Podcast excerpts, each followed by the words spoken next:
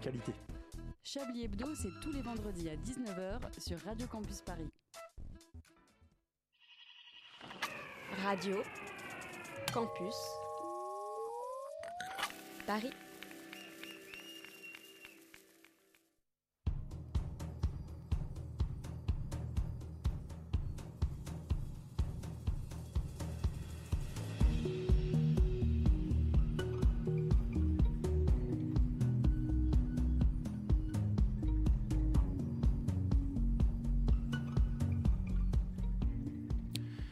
Que n'avons-nous besoin d'enseignement Que n'avons-nous besoin du partage de connaissances à même d'assurer une autonomie dans les capacités de production?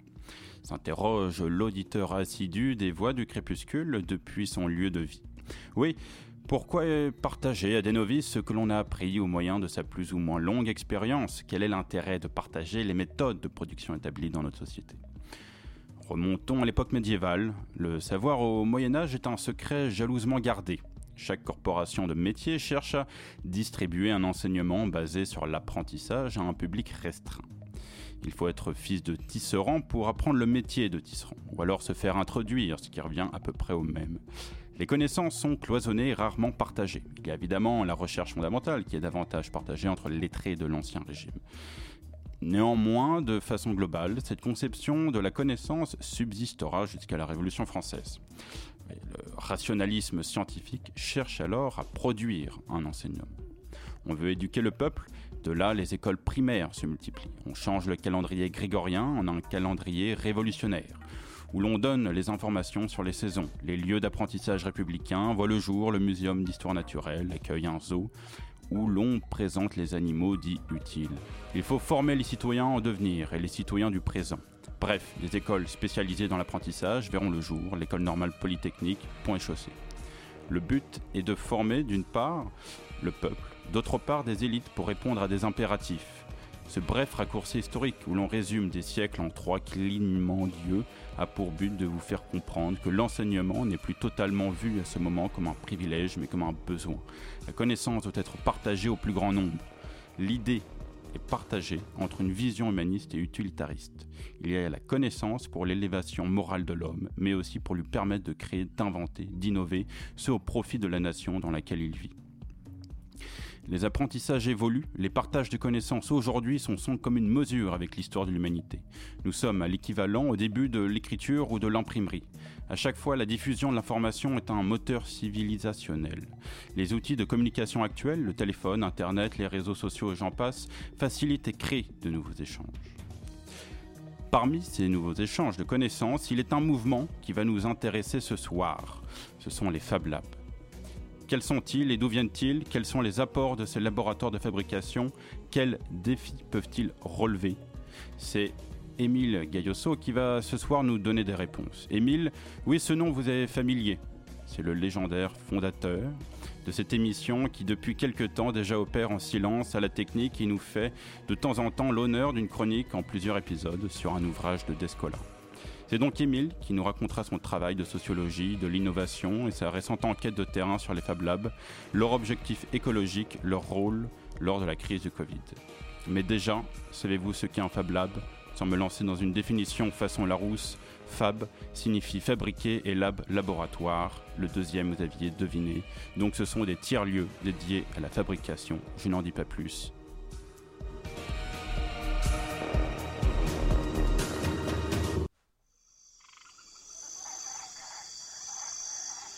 Voix du Crépuscule, Anthropologie et Sciences sociales sur Radio Campus Paris. Émile, bonjour. Du coup, euh, je t'ai présenté. Bonjour Emeric et merci pour cette présentation élogieuse qui m'a fait rougir derrière ma vitre de réalisateur. J'entends bien, j'entends bien. Euh, Est-ce que déjà tu peux peut-être compléter un peu euh, ta présentation, ton parcours Euh, Depuis la création des Voix du Crépuscule, il s'est passé euh, évidemment beaucoup de choses. Oui, et puis euh, surtout que Les Voix du Crépuscule, pour moi, c'était un travail à côté, comme dirait Florence Weber.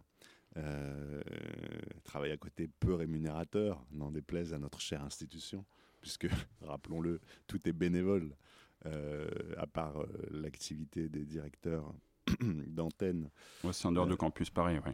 Oui, des directeurs de développement, de la communication, etc. Nous sommes, nous, chevilles ouvrières des émissions, des bénévoles. Et donc j'étais bénévole euh, à Radio Campus Paris pour, pour faire de, la radio et je pense pour retrouver en fait l'esprit interdisciplinaire qui fait que, que j'ai aimé les sciences sociales et qu'en général on les aime on n'a pas envie, euh, quand on commence à faire des sciences sociales, d'être euh, spécialiste euh, de sociologie de la profession des notaires, de sociologie de l'innovation post-industrielle dans le Japon d'Hokkaido.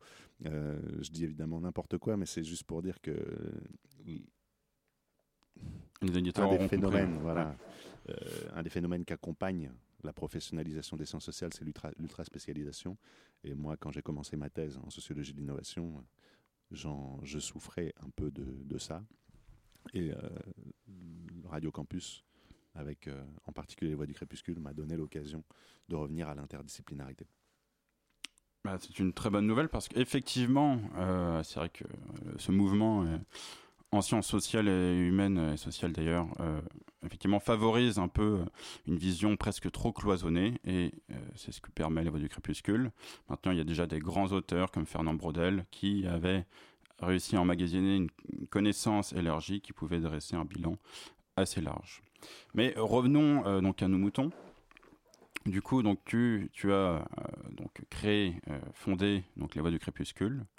Et toi, tu t'es euh, après intéressé donc de près à la sociologie et aux mécanismes euh, de mécanismes quoi scientifiques euh, qui ont lieu dans les dans les dans la recherche? En fait, il faut vraiment faire un mettre une barrière entre ce que malheureusement hein, entre ce que j'ai fait comme chercheur, comme apprenti chercheur doctorant et ensuite comme postdoctorant et en ce que j'ai fait à la radio. C'est-à-dire qu'à la radio, on a principalement fait de l'anthropologie sociale. Euh, bon, avec le temps, on s'en est éloigné, on n'a pas fait que ça, mais c'était principalement ancré dans cette discipline. Et moi, j'ai fait une thèse de sociologie de l'innovation au laboratoire technique territoire-société, euh, une thèse en convention industrielle de formation par la recherche en entreprise, donc euh, où j'étais à mi-temps, enfin même aux deux tiers du temps, dans la recherche et développement d'Orange, dans un laboratoire d'analyse des usages. Euh, et euh, deux jours par semaine, j'étais euh, dans un laboratoire universitaire, donc à l'université Marne-la-Vallée et à l'école des ponts et chaussées, laboratoire technique territoire société, donc un laboratoire de sociologie des techniques, de l'innovation, d'urbanisme principalement. Et là, j'ai travaillé sur la mise en place par les grandes entreprises depuis la deuxième moitié des années 2000 et ce qu'on a appelé l'essor du web 2.0, c'est-à-dire une forme plus interactive du web, une forme qui permet aux internautes non pas d'être simplement euh, euh, usagers de contenu, euh, mais d'interagir avec ces contenus, éventuellement d'en produire, sans pour autant être informaticien. C'est ce qu'on ce qui s'est résumé par l'essor le, des blogs, des wikis des hum, il y avait à l'époque il y avait les flux RSS aussi qui jouaient un rôle euh, important il y avait euh, bon il y a eu les, réseaux sociaux numériques aussi hein, qui sont apparus Facebook 2007 euh, LinkedIn doit être dans ces eaux-là. Je sais pas si c'est pas 2008 je voudrais pas dire de bêtises mais c'est par là.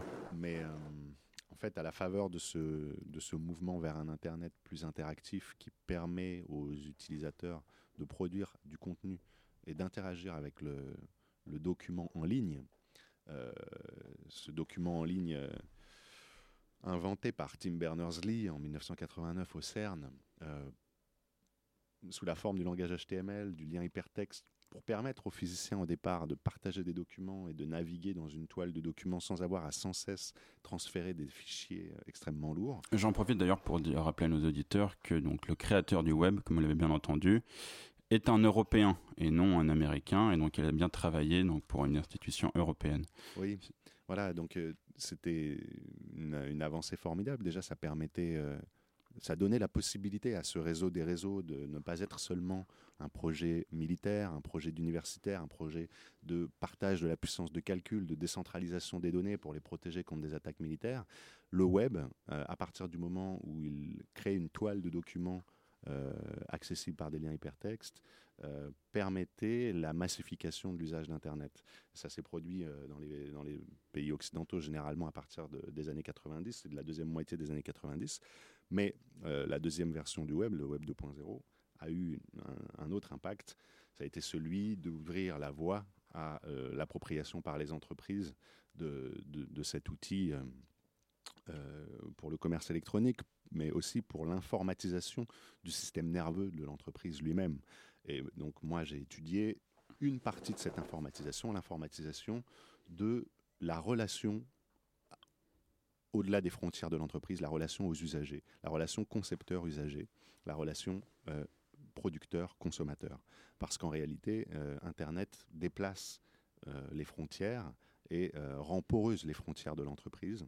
Et donc, certaines entreprises se dotent de communautés en ligne d'utilisateurs euh, avec lesquels elles font des, bêta-tests de leurs produits, de leurs nouveaux produits, de leurs nouveaux services. Donc, on, peut penser euh, par exemple aux jeux vidéo où euh, on crée un jeu vidéo et en fait il n'est pas totalement terminé. Donc il y a des utilisateurs donc, qui sont des, gamers qui vont y jouer, qui vont donner après leur retour pour euh, Exactement. aux entreprises. Le jeu vidéo c'est quelque chose qui est, qui est, institutionnalisé, mais aussi dans les télécommunications, dans l'industrie informatique.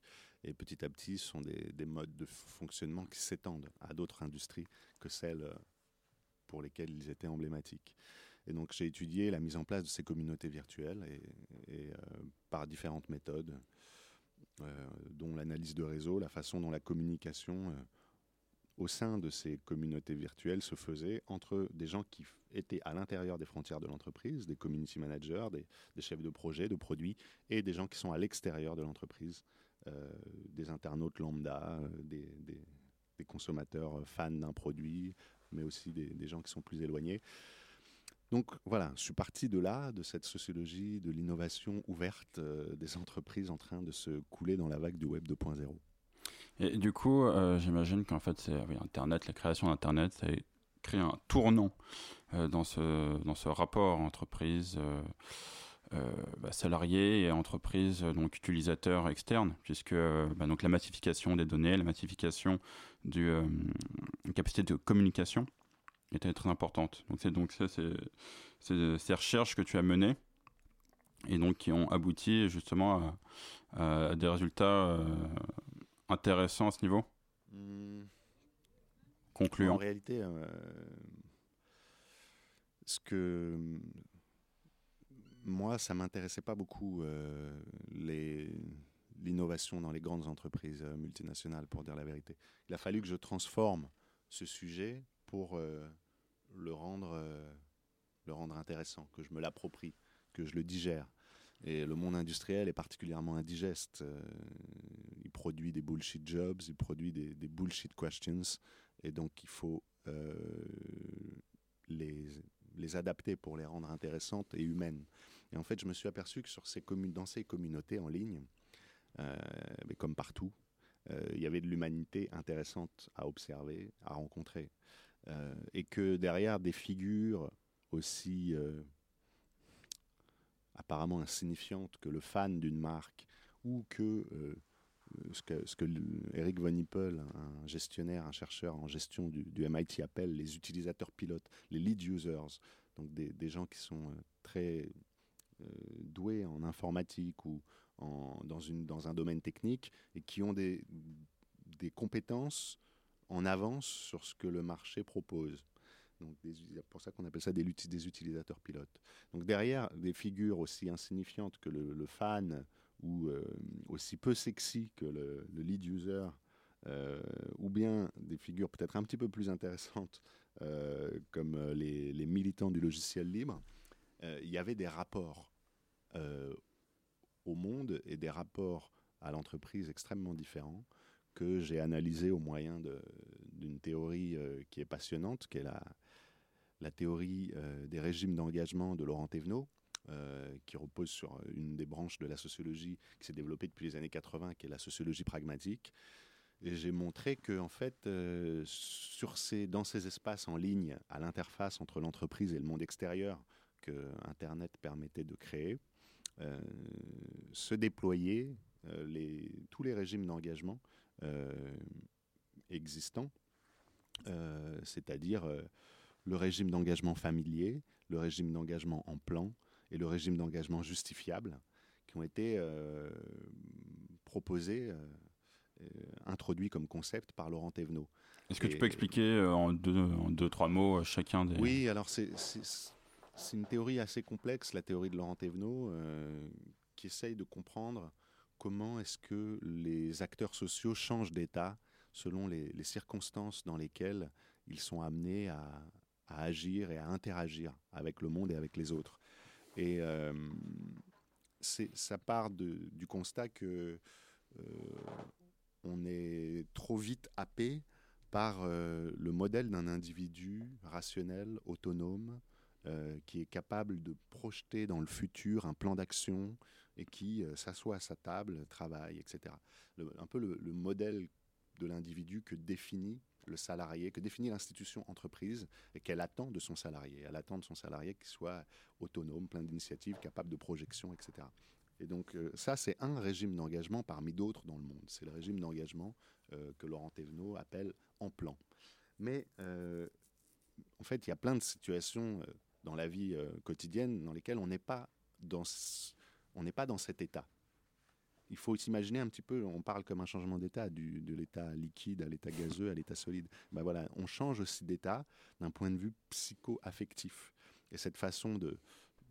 Et, et Thévenot dit, euh, voilà, on peut grandir, incarner un collectif, mais on peut aussi rapetisser, sans jugement péjoratif du tout. Mais on peut aussi être plus proche de sa personne intime, dans dans un régime d'engagement familier. Et, euh, ça change jusqu'à la façon dont on, dont on se saisit euh, des objets, dont on les nomme. Dans un régime d'engagement familier, eh bien, on donnera aux objets, aux personnes, des surnoms, des petits noms à soi, et on, euh, s'assiera dans sa chaise avec une posture bien à soi. Enfin, on, s'approprie le monde de façon intime. Et et ça, c'est observé du coup en entreprise? C'est observable? Bah, En fait, c'est pas que c'est observé, c'est que ça fait partie. C'est notre, euh, ces trois régimes d'engagement, ils structurent nos vies. Tour à tour. On passe, on passe notre vie à passer d'un régime d'engagement où on est plutôt une personne avec euh, ses extensions intimes autour de nous, où on donne forme à notre entour en lui donnant des petits surnoms, en se l'appropriant, en, vraiment mmh. en, la personnalisant.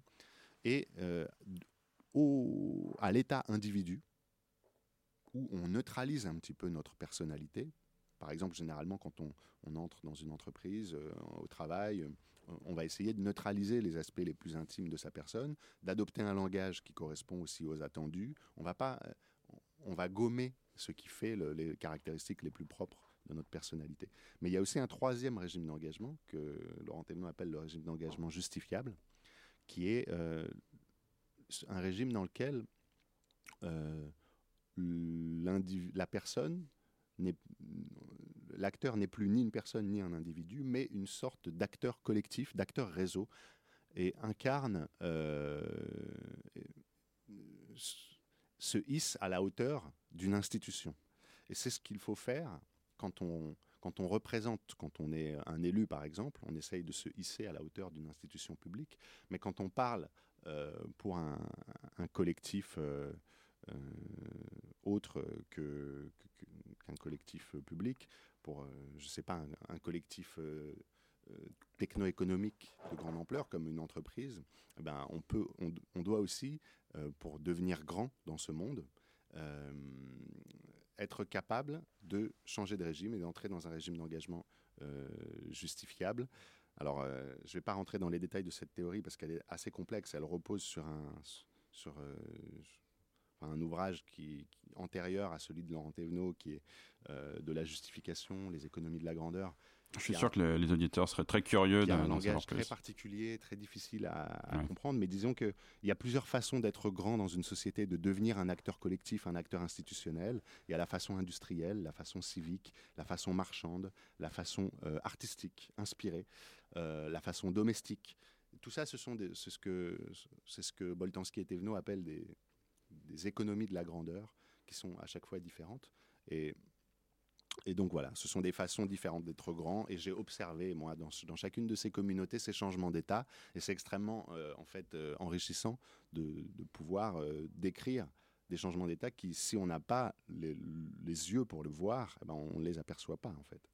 Et les yeux pour les voir, en l'occurrence, c'est une théorie. C'est un, une grille conceptuelle. Les lunettes qu'il faut mettre, les lunettes de Laurent Thévenot et de Luc Boltanski, en l'occurrence. Donc voilà, ça, c'était le c'était un des résultats de, ma thèse sur les, communautés virtuelles d'innovation. D'accord. Euh, je pense que tu as aussi étudié euh, davantage donc le partage de connaissances au sein euh, des, instituts de recherche, donc c'est-à-dire avec le fourmillement des, articles, la communication qui s'est bah, évidemment développée de façon exponentielle au moyen de, divers sites internet qui partagent les articles, qui partagent des archives et euh, est-ce que tu peux mm. nous en parler un peu plus? Parce que ça va justement concorder après sur. Euh, Alors, ça, c'est dans un postdoc, euh, donc un, souvent après la thèse, on tombe dans un purgatoire, le purgatoire des, docteurs. qui s'appelle le postdoctorat, euh, où on ne sait pas encore si on, va, si on va avoir un poste de titulaire, mais en attendant, on a un poste contractuel, et le contrat peut durer un an, deux, généralement pas beaucoup plus. Hein. Trois ou quatre ans, c'est exceptionnel. Donc moi, j'ai eu la chance d'avoir un, purgatoire de deux ans euh, au Conservatoire national des arts et métiers euh, pour le ministère de l'enseignement supérieur et en particulier pour une institution éphémère du ministère de l'enseignement supérieur qui s'appelait le comité de de suivi de l'édition scientifique. Et en fait, le comité de suivi de l'édition scientifique euh, avait été créé par le Premier ministre en 2016 euh, sous la tutelle du ministère de la Culture et du ministère de l'Enseignement supérieur, pour suivre l'application d'une loi, qui est la loi pour la République numérique, et en particulier l'impact de l'article 30 de cette loi. Parce que l'article 30 de la loi pour la République numérique stipule que dorénavant, donc à compter d'octobre 2016, euh, il est possible pour un chercheur en sciences humaines et sociales de diffuser sur Internet après 12 mois 12 euh, mois après l'apparition de son article, une version euh, définitive de son article, sans accord de l'éditeur quel que soit le contrat qu'il a passé avec l'éditeur. Et ce, que ce soit un éditeur étranger ou français? Euh, De droit français. Ah oui. De droit français. Et,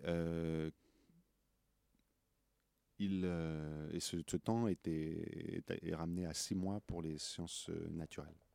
Et donc, face à cette situation, en fait, qui, qui était jamais rien que la traduction dans le droit français d'une directive européenne qui avait été traduite euh, au préalable dans pas mal de pays européens et qui visait à, calquer un peu le, droit sur, euh, sur la réalité, parce que c'est toujours comme ça. Hein. Les faits commencent et le droit suit.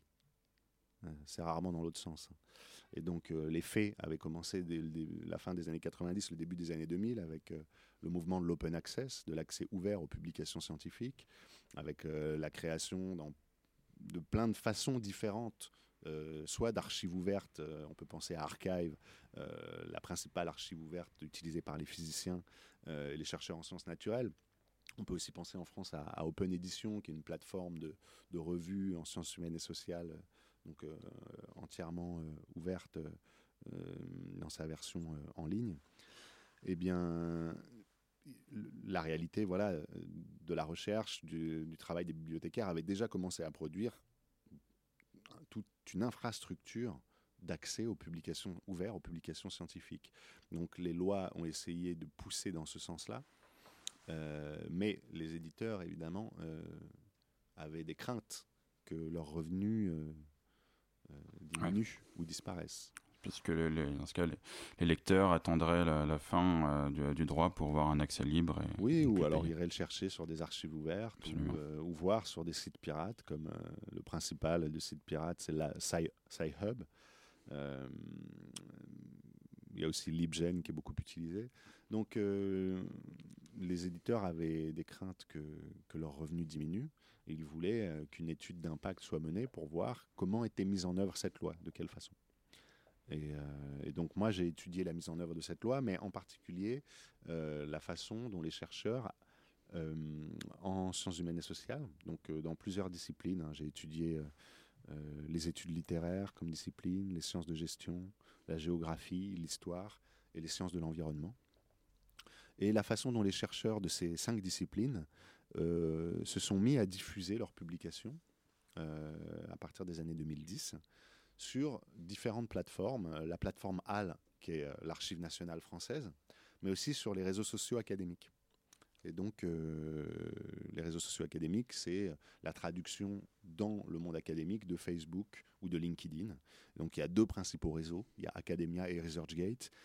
Qui et c'est vrai que ces réseaux permettent de plus en plus, en fait, de mettre en ligne euh, des publications euh, scientifiques. Et fréquemment, les chercheurs, en fait, sans tenir compte de, six mois d'attente de leur contrat ou de, la loi mettent euh, sur leur profil toutes les publications qu'ils ont euh, et dans les versions éditeurs. Et donc, euh, donc c'était compréhensible que les, que les, les éditeurs craignent le développement de ces outils. D'accord. Et est-ce que cela donc a créé un davantage finalement une appropriation de la connaissance par les lecteurs, puisque avant, il fallait euh, voilà, mettre du temps pour euh, relire les, revues, les archives. Et aujourd'hui, bah, l'accessibilité, comme tu viens de le dire, est beaucoup plus grande. L'attente est beaucoup moins longue pour avoir accès à plein d'articles de revues euh, différentes. Oui, bah ça c'est ça c'est une des révolutions massives hein, de de l'arrivée d'Internet, euh, de, cette, euh, de cette troisième révolution industrielle à laquelle on assiste depuis la, convergence de l'électronique et de l'informatique dans les années 70-80. Et c'est vrai que, que le mouvement de l'open access, qui maintenant n'est qu'une des composantes du mouvement de l'open science, qui contient d'autres enjeux que l'accès ouvert aux publications scientifiques. Il y a également l'accès ouvert aux résultats expérimentaux. Euh, ou l'accès ouvert au processus d'évaluation par les pairs. Donc l'open science, euh, c'est beaucoup plus que ça en fait, mais l'open access, c'est un des éléments. Euh, bien, oui, depuis, depuis une vingtaine d'années, la quantité, j'ai pas de chiffres à donner précisément, mais la quantité d'articles disponibles en open access a augmenté de façon exponentielle, mais il faut pas. Enfin, ça, c'est vrai. C'est-à-dire que. Mais c'est pas parce que c'est plus accessible que c'est mieux compris, que c'est. Non, c'est plus accessible et on peut dire effectivement que globalement le, la recherche scientifique est plus accessible en ligne. Pourtant, il y a une contre, il y a quand même une contre-révolution en marche. Il y a les grands acteurs de l'édition scientifique les grands groupes qui détiennent l'essentiel des revues dans le monde. Donc euh, c'est un certain nombre de groupes. Euh, il y a Elsevier, euh, il y a, qui est un groupe britannico-hollandais. Il y a Springer, qui est un groupe allemand. Il y a Clarivate Analytics. Ces, ces groupes-là détiennent 80% des revues scientifiques dans le monde. Ils ont progressivement, au cours du XXe siècle, acquis les revues comme on acquiert des, titres bancaires ils ont constitué des portfolios euh, qu'ils vendent aux bibliothèques à prix d'or. Et euh, ils, pratiquent véritablement des prix prohibitifs. Ils, euh, assèchent les finances publiques de la recherche par deux par le bout des, bibliothèques universitaires qui dépensent un budget fou pour leur périodique. J'espère que les, les acquéreurs des bibliothèques qui m'écoutent euh, euh, se reconnaissent dans ce que je dis. Et ils assèchent aussi les finances des laboratoires, des institutions de recherche maintenant, pour, en demandant des taxes à la publication pour libérer les articles dès leur publication. Donc maintenant, si vous voulez, dans beaucoup de disciplines, en, chimie, euh, en médecine, en biologie, si vous voulez que votre article soit immédiatement en open access quand vous l'écrivez, quand vous le publiez, vous devez payer entre 1500 et 2500 dollars à la revue par article. Par article. Et c'est ce qui se passe en ce moment. Voilà. Ce qui est intéressant, c'est que pourtant l'auteur est payé par une institution euh, publique pour travailler, pour faire ses recherches. Une institution euh, publique, la recherche est, financée par l'argent public, la bibliothèque est financée par l'argent public, et euh, les grands groupes privés font, prennent cet argent public quand les bibliothèques leur achètent des portfolios pour que les chercheurs et les étudiants aient des abonnements et prennent l'argent public une autre fois quand les chercheurs payent des taxes pour libérer leurs articles en open access. Parce que les chercheurs ont, intérêt à le faire. Leur, leur prestige, leur reconnaissance euh, est indexé sur leur facteur d'impact. Leur facteur d'impact, c'est le nombre de citations qu'ils obtiennent par article. Les articles qui sont libérés immédiatement en open access sont plus cités, donc ils ont intérêt à payer. Merveilleux, merveilleux Émile, et je pense que sur ces bonnes paroles, euh, on va faire une pause musicale pour nos auditeurs.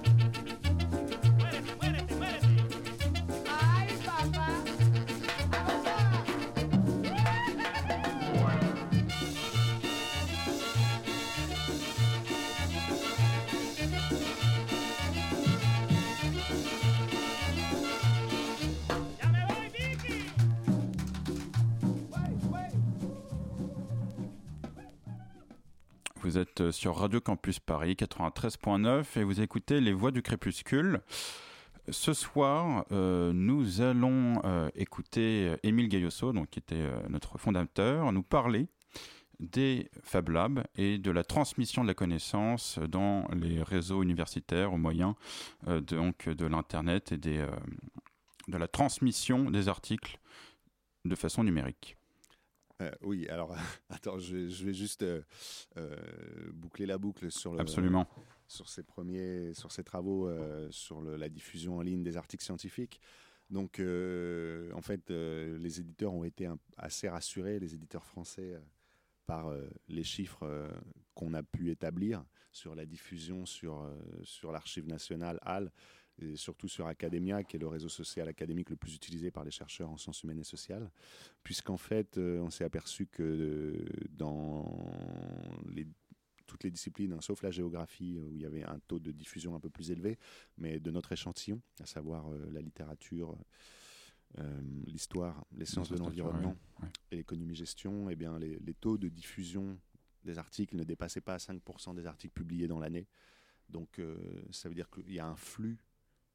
On, a déterminé un, flux de parution dans chacune des disciplines annuelles.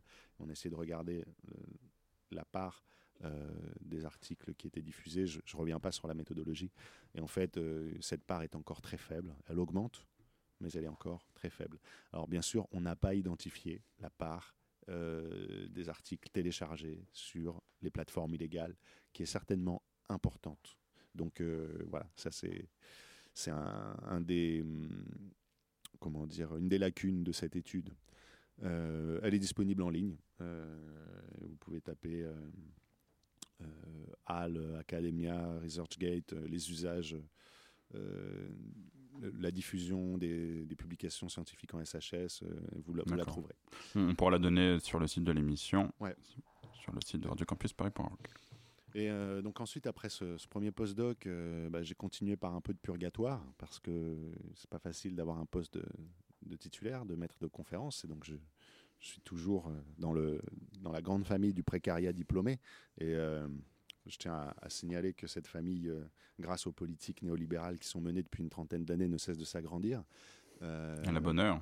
puisqu'on, en réalité, de, de Sarkozy à Macron en passant par Hollande, euh, l'idée a toujours été de donner plus d'autonomie aux universités pour qu'elles soient plus gérées comme euh, des, des- des entreprises, entreprises, ouais. pour qu'elles soient euh, à même de faire leurs petits contrats elles-mêmes, de leur comptabilité elles-mêmes, mais euh, sans que le nombre de, de, Professeurs, de postes, ouais. de titulaires, de maîtres de conférences, de professeurs, de chargés de recherche au CNRS augmente. Et en fait, c'est une véritable curée qu'il y a chaque année pour les, pour les concours. C'est absolument indécent hein, la façon dont, dont euh, la France euh, traite ses, ses docteurs. Donc euh, c'est difficile de sortir du purgatoire. Euh, la plupart du temps, c'est l'enfer de la précarité qui attend les, les gens qui ont fait un doctorat. Et donc, euh, bon, je vais pas me plaindre, ça a quand même été euh, une expérience intéressante, ce- ces postdocs. Ce deuxième postdoc, c'était dans une équipe euh, très sympathique euh, à l'École normale supérieure de Paris-Saclay. Euh, une équipe dirigée par Volnifage, un maître de conférence en histoire des sciences, spécialiste de, de, l'histoire de l'astrophysique en particulier. Euh, Quelqu'un que, qui, bah, comme euh, on va le voir peut-être euh, rapidement là, comme dans les Fab Labs, euh, euh, mêler euh, ses intérêts personnels, euh, euh, son goût pour, euh, pour la poésie surréaliste ou la science-fiction, à ses intérêts scientifiques et dans une démarche interdisciplinaire. donc dans ce projet, on parlait aussi bien d'histoire que de sociologie, d'anthropologie, de théorie politique et même un peu d'économie. Et donc, euh, je me suis euh, tout de suite assez bien senti dans cette équipe. Euh, le projet s'appelait Corelab pour collaboration recyclage lab. Et l'idée, c'était, c'était un, projet financé par l'ADEME, hébergé donc à, l'Institut- d'études des dynamiques économiques et de la société de, de l'École normale supérieure. Mais l'idée, c'était de montrer comment s'approprier les problématiques écologiques, tous ces tiers-lieux dont on va parler maintenant, et en particulier les Fab Labs, les laboratoires de fabrication numérique. Euh, alors, euh, comment tu veux que je procède? Est-ce qu'on parle d'abord des Fab Labs en général On parle de notre Ouais, enquête je pense que ça serait euh, effectivement plus, Ouais. plus à propos pour, Les pour les, oui. pour les auditeurs. Ce que c'est qu'un Fab Lab et ensuite. Fab Lab? Effectivement, tous les auditeurs le savent peut-être pas. Ils ont peut-être pas franchi la porte d'un des 300 à 400 Fab Labs qu'il y a en France. Euh, Fab Lab, c'est un néologisme euh, inventé par euh, Neil Gershenfeld, un physicien et informaticien du MIT, le directeur du Center for Bits and Atoms, qui, à la fin des années 90, a eu l'idée de rassembler pour lui quelques collègues, des étudiants, dans une salle du MIT des machines qui permettent de fabriquer d'autres machines à fabriquer des machines. Voilà. Et euh, c'est quelqu'un qui, avait, qui connaissait très bien les hackerspace, euh, donc ces, ces lieux de rassemblement d'informaticiens libertaires et conviviaux qui, en Allemagne, en Californie et ailleurs, depuis les années 70-80, essayaient de, de bah, de démocratiser l'informatique et aussi d'utiliser l'informatique pour développer euh, euh, une autre euh, une autre approche. ouais, un autre rapport plus horizontal, plus participatif à la production de connaissances, à la, direction, à la, régulation de groupes, etc. Donc c'est pour ça que le mouvement hacker est très lié au mouvement libertaire. Et donc Nick Gershenfeld avait cette expérience des hackerspace. Il s'est dit j'aimerais bien que on fasse ça, euh, on fasse des hackerspace, mais pour la fabrication matérielle. Il euh, il dirige le Center of Bits and Atoms à l'interface de l'informatique et de la physique. Donc il était intéressé, euh, c'est par hasard quoi, il était intéressé par cette réappropriation de la production industrielle par le citoyen. Et il a créé un cours en ligne, un cours, un, un MOOC comme on appellerait ça aujourd'hui, un cours ouvert euh, le MIT était assez pionnier dans le domaine en matière de cours ouverts. Maintenant, c'est une institution euh, du, numérique, le cours ouvert. Vous en avez en France, vous avez la plateforme France Humanité Numérique. Là, et le FUN aussi, le FUNMOOC. Voilà, au CNAM, vous en avez beaucoup. Mm. Dans beaucoup d'universités, vous avez des cours en ligne. Euh, vous en avez sur YouTube aussi, des cours indépendants. Mais au départ, c'était quelque chose d'une innovation pédagogique assez centrée sur le MIT. Et Neil Gershenfeld a créé ce, un cours qui s'appelait Comment fabriquer presque n'importe quoi.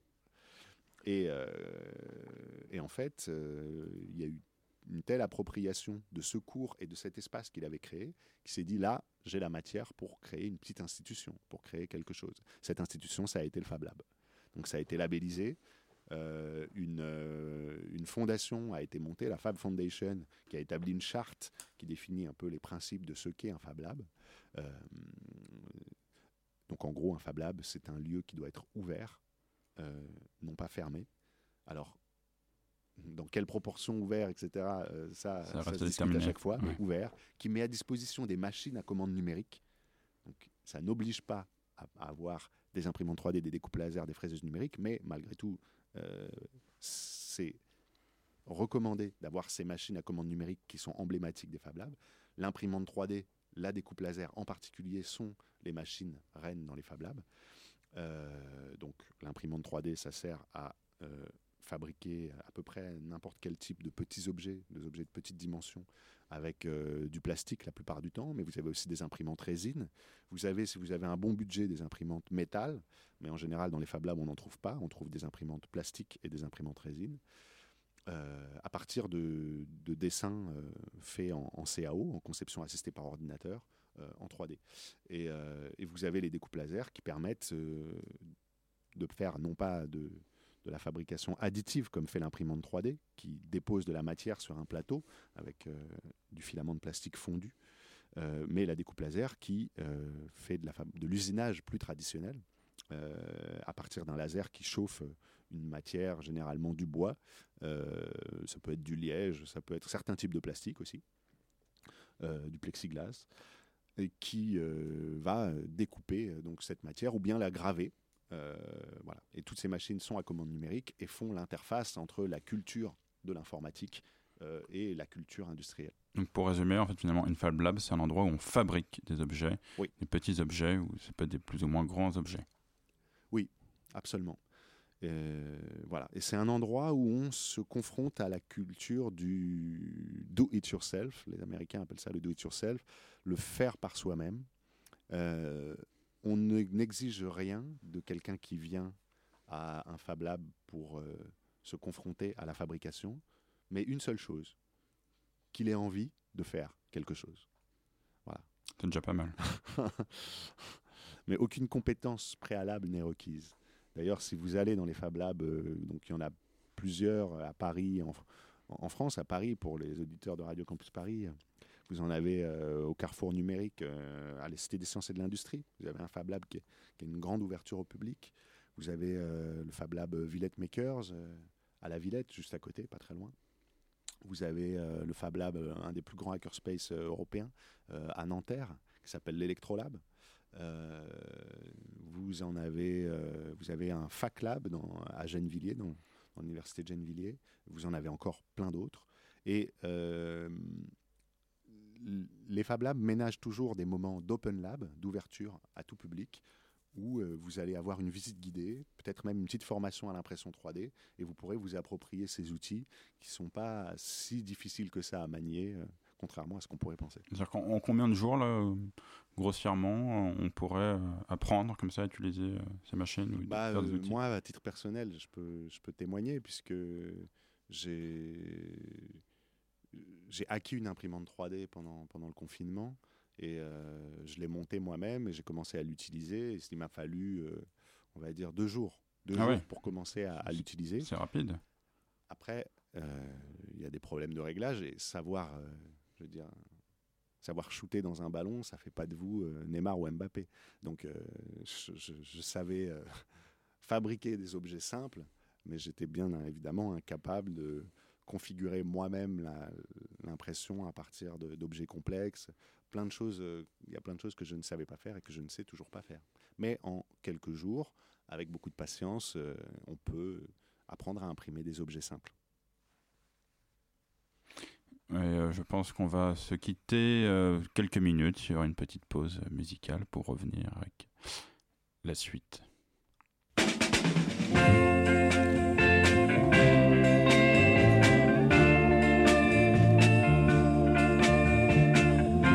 This is a song about a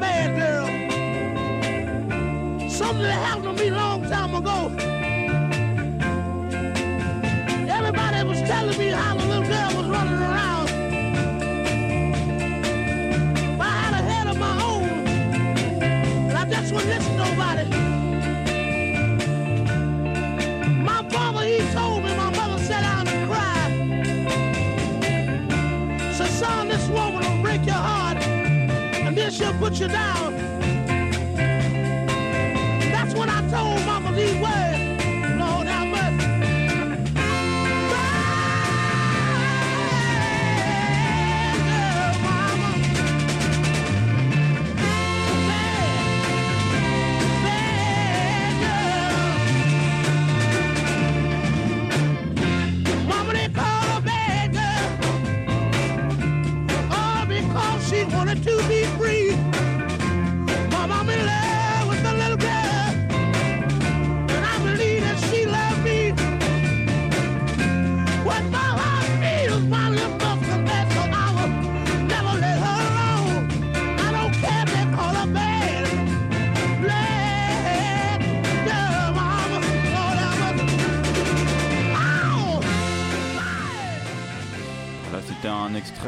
Girl de Lee Moses. Et euh, donc maintenant, nous sommes avec Émile Gailloso. Et nous, il nous racontait son acquisition euh, d'une imprimante 3D pour, euh, au sein d'une Fab Lab. Émile, est-ce que tu peux continuer du coup pour, Alors, pour nous expliquer oui, ce que tu as pu faire avec cette imprimante? Oui, bien sûr. Alors, en fait, c'est ça qui est un peu original, c'est que j'étais sans, j'ai, pas acquis cette imprimante au sein d'un Fab Lab justement. J'ai- comme il y avait le confinement, en fait, j'étais censé faire une enquête sur les pratiques écologiques des Fab Labs en France euh, à partir de novembre 2019. Donc, j'ai commencé cette enquête en novembre-décembre 2019. J'ai fait des visites de Fab Lab en Bretagne, mais euh, je devais faire d'autres visites à partir de février. euh, 2020. mars, mais le confinement est arrivé et donc j'ai dû interrompre euh, bah, mon programme de visite forcément. Euh, la question s'est posée de savoir comment euh, continuer à travailler sur euh, les pratiques écologiques des Fab Labs et sur les Fab Labs alors que le confinement euh, sévissait. Et en fait, ce qui s'est passé, c'est que euh, mon responsable de postdoc avait un, cours euh, de sociologie euh, des techniques, d'innovation, dans lequel il parlait des Fab Labs justement. Et, euh, et les en fait, les étudiants étaient assez euh, motivés pour faire un atelier en ligne d'observation de ce que de la réaction des makers euh, à la crise sanitaire. Et donc on a commencé. euh, J'ai rejoint euh, cet atelier. En fait, on, a commencé à. Au début, on était entre 5 et 10 à observer la réaction des makers à la crise sanitaire. Et en fait, ce qui s'est passé a été assez saisissant. C'est que les makers, donc c'est ceux qui se reconnaissent dans la culture technique des Fab Labs, dans cette confrontation personnelle par le bricolage à, euh, à l'informatique, à la production d'objets avec des imprimantes 3D, etc. Donc euh, voilà, un maker, euh, c'est une définition assez large, mais c'est quelqu'un qui fait par lui-même des choses avec des machines à commande numérique. Et en fait, les makers, dès le début de la crise sanitaire, ont fait parler d'eux, parce qu'en Italie, qui était le premier foyer de l'épidémie, vous avez eu assez rapidement une pénurie de valves de respirateurs. Je ne sais pas si vous vous souvenez. Et euh, dans les hôpitaux euh, du nord de l'Italie. euh, Tout à fait, ouais. et en fait, des designers spécialistes de, de conception euh, 3D euh, ont demandé à l'entreprise qui fabriquait des valves de respirateurs de fournir des les plans de, de ces valves pour pouvoir en fabriquer rapidement. Elle n'a pas voulu. Donc, ils ont euh, reproduit, à partir d'un- d'une valve, ils ont fait du rétro-engineering, ils ont reproduit euh, le plan de ces valves de respirateurs. C'était illégal, mais ils l'ont fait avec l'appui du gouvernement et l'appui de la, collectivité. Et ils ont imprimé en 3D beaucoup de valves de respirateurs. Et euh, ensuite, euh, voilà. Et ils ont fourni les hôpitaux en valves de respirateurs. Et d'un seul coup, ce, coup d'éclat dans l'esprit du hacking, en fait. hein, ils avaient hacké l'entreprise et en même temps, ils avaient servi le bien public et en même temps, ils avaient fait ça hyper vite dans un moment de lacune institutionnelle. C'est répandu euh, dans le monde euh, des, des Fab Labs et euh, tout le monde s'est dit, mais il faut faire des choses. On peut faire quelque chose. Eux, ils ont fait des valves. On va pas faire forcément des valves parce qu'il n'y a pas de pénurie partout, mais on va faire des trucs. Et donc, les makers ont commencé à fabriquer des masques. Mais les masques en plastique, c'est pas très pratique. Il y a de la buée, etc. C'est long. donc, ça n'a pas été retenu. Et ce qui s'est passé, c'est que assez tôt, euh, je crois que vers le 19 mars, oui, vers le 19 mars, il y a eu un article sur euh, le principal média de l'impression 3D en France qui s'appelle 3D Natives, euh, qui mettait en, exergue un kit de fabrication de visières de protection contre le Covid, établi en open source avec les plans ouverts euh, par euh, un- l'un des principaux fabricants d'imprimantes 3D dans le monde qui s'appelle Prusa, euh, qui est tchèque. Et à la fois le gars est tchèque et l'entreprise est tchèque. Maintenant, c'est une grosse entreprise de fabrication d'imprimantes 3D. Et en fait, ce modèle Prusa de visière, il faut s'imaginer un serre-tête en plastique qu'on qu'on serre autour de sa tête, sur, la, sur laquelle, à la perpendiculaire, on clipse, on clipse une, une visière euh, transparente. Comme on a pu le voir euh, durant le confinement. Voilà, exactement. Et donc ce modèle était assez facile à imprimer. Et, euh, et il a servi d'inspiration aussi à des réappropriations, des modifications de beaucoup de makers en France euh, et en Europe. Et donc, euh, assez rapidement, un mouvement d'auto-organisation des makers français s'est établi. Et ce qui est amusant, c'est que au départ, c'est pas principalement par les Fab Labs que ça s'est passé. Alors, les Fab Labs ont joué un rôle très important dans ce mouvement, mais il y a eu des appels qui venaient, on pourrait dire, du peuple, pour ça, ça faire un petit peu de populisme, mais qui venaient de, makers qui n'étaient pas forcément affiliés, à- un Fab Lab. Par exemple, l'une des grandes initiatives qui a été coordonnée par Facebook, c'est appelé Makers contre le Covid, a été euh, lancée par, euh, par un maker euh, d'un groupe Facebook de passionnés d'impression 3D et les autres community managers, les autres animateurs de, cette page. Donc Yann Marshall, pour citer son nom, avec d'autres modérateurs, ils ont créé une page Makers contre le Covid, ils ont fait des appels à créer des groupes locaux. Et ces appels ont immédiatement été relayés et finalement, ce- c'est par département que se sont créés des groupes. Et un autre mouvement est, est né par Facebook comme ça. Ensuite, les Fab Labs ont aussi pris à leur compte ce mouvement et ont essayé de fabriquer des visières. Et donc moi, j'étais confiné dans la Manche, euh, voilà, dans une maison, euh, petite maison euh, à, deux étages, le deuxième étage étant un grenier. Et je me suis dit, bah, si je veux observer les makers, il faut que, bah, que je m'insère dans, dans un groupe. Et il se trouvait que le groupe de la Manche existait. Je me suis dit, bah, je vais voir si je peux faire quelque chose. Et là, euh, alors il y a toujours la solution de l'observation non participante, mais l'observation participante est quand même plus, Plus inclusive, plus. Voilà. oui. Et donc, euh, je me suis dit, je vais. Le mieux, c'est que je fasse moi aussi des visières. Ça m'a pas l'air si compliqué que ça. Et que je, je prenne des commandes et que je me frotte euh, à- aux problèmes que eux vont, vont rencontrer. Là, j'aurai une utilité dans, dans le groupe, une légitimité pour ensuite faire des entretiens. Et c'est ce que j'ai fait. Donc, j'ai commencé à. Au bout de 2-3 jours, j'ai pu maîtriser à peu près l'imprimante 3D pour faire des, le modèle de visière qu'on avait adopté euh, dans ce groupe, qui était un modèle standardisé qui s'appelait le modèle Suède, le modèle suédois. Et, euh, en fait, euh, on avait un système de prise de commande à l'échelle de la Manche.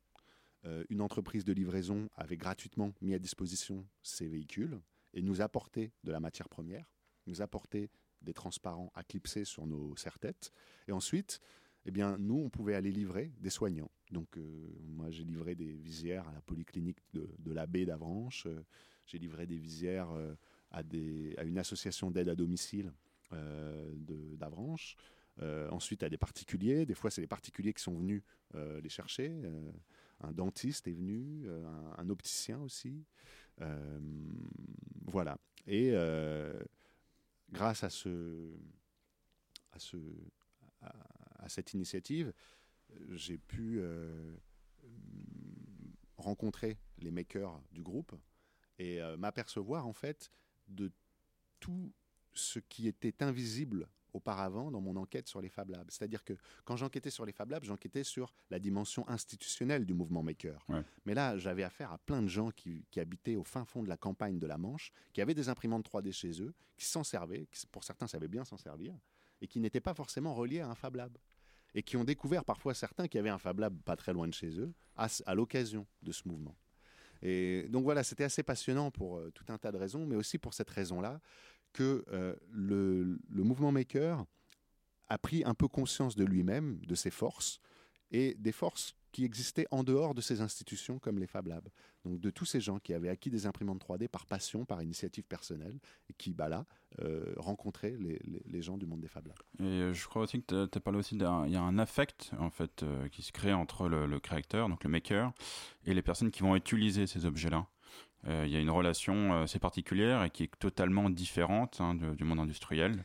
Là, dans, dans les quelques Ah minutes bah. qui nous restent, euh, Émile, euh, Ah, c'est vrai. Alors, ce qui est formidable, euh, c'est que, en fait, dans le temps très court euh, dans lequel il y avait une pénurie de matériel et dans lequel on, a- on ne savait pas quel était le niveau de dangerosité du virus, les makers ont été capables de dire aux soignants on vous écoute, de quoi avez-vous besoin, on vous le produit, on vous le livre. Donc des gens qui faisaient de l'imprimante 3D au fin fond de la campagne se retrouvaient à les livrer dans les arrière-salles des hôpitaux du matériel de protection. Donc forcément, c'est quelque chose d'étonnant parce que euh, les chirurgiens, les infirmiers, les aides-soignants n'ont pas l'habitude de rencontrer des gens qui font de l'impression 3D, qui sont des bricoleurs ou des geeks. Et donc il y avait deux mondes sociaux qui n'entraient pas en contact habituellement, qui là entraient en contact. Et dans un contexte de peur, dans un contexte où les soignants avaient besoin de ce matériel parce que sinon ils, ils n'avaient rien. Et donc il y avait une excitation formidable des makers d'un côté qui euh, se sentaient utiles et des soignants qui se sentaient euh, écoutés, qui avaient quand, euh, des gens qui étaient là pour, pour les aider. en fait. la relation a totalement changé justement avec les industriels qui sont qui n'ont pas du tout cette même relation qu'ont pu établir euh, les makers. Et c'est ça qui, c'est c'est quelque chose qui n'est pas assez mesuré. C'est que, en fait, euh, les industriels ont fini par réagir. Ils ont créé un grand mouvement des visières de l'espoir. Ils ont fabriqué des centaines de milliers de visières en fabri- en- avec un moule industriel. Très bien, c'était super qu'ils le fassent. Mais le fait de livrer des milliers de visières dans- à l'échelle du territoire entier, sur, dans les hôpitaux, chez- par paquet, c'est pas la même chose que d'avoir une livraison particulière et d'avoir une petite interaction. Tout à fait, tout à Et fait, tout à fait. Donc en fait, euh, c'était la force de ce mouvement de personnaliser l'action technique et de la rendre affective. C'est pour ça que qu'on a avec euh, le collectif de, chercheurs, donc euh, Volnifage, Maxence Dutilleul et, euh, Léo Chalet, on a publié un article dans, dans La vie des idées où on propose cette notion de convivialité attentionnée qui finalement désigne l'atmosphère dans laquelle le travail technique des makers s'est fait pendant cette mobilisation. Euh, merci Émile et nous publierons euh, du coup euh, là, les liens pour accéder à cet article sur le site de l'émission. Merci Émile deux fois puisque tu étais à la fois à la technique, donc tu as réussi à assurer la réalisation de cette émission et en même temps bah, répondre à nos questions et expliquer ton parcours scientifique. Merci Émile, merci, vous étiez sur Radio Campus Paris et vous écoutiez Les Voix du Crépuscule. Au revoir et à bientôt. Merci à toi, Émeric. Merci.